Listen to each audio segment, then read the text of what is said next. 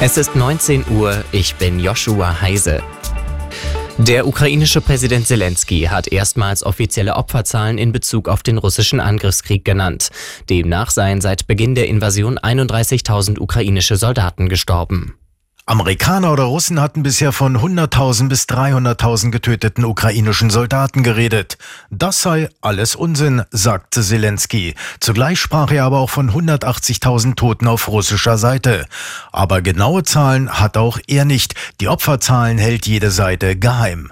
Zelenskys großes Problem, der Ukraine geht langsam die Munition aus. Er setzt weiterhin seine Hoffnungen auf ein 60 Milliarden US-Dollar schweres Hilfspaket aus Washington. Aber das hängt nach wie vor in der Schwebe. Clemens Kurt Nachrichtenredaktion. Bundesaußenministerin Baerbock hat den Besuch eines Wasserwerks in der südukrainischen Stadt Mikolaje vorzeitig abbrechen müssen. Das teilte ein Sprecher des Auswärtigen Amtes mit. Grund dafür war die Sichtung einer russischen Aufklärungsdrohne, die auch den Bereich des Wasserwerks überflog. Auf solche Drohnen folge in der Regel ein direkter Luftangriff, hieß es. Die Drohne folgte Baerbocks Kolonne demnach zunächst, drehte dann aber ab. In Ungarn wird morgen über den schwedischen Beitritt in das NATO-Verteidigungsbündnis abgestimmt. Dabei wird von einer Zustimmung des Parlaments ausgegangen. Denn die regierende Fidesz-Partei von Ministerpräsident Orban hat nach lang andauernder Ablehnung jüngst ihre Unterstützung für die Ratifizierung des Antrags signalisiert.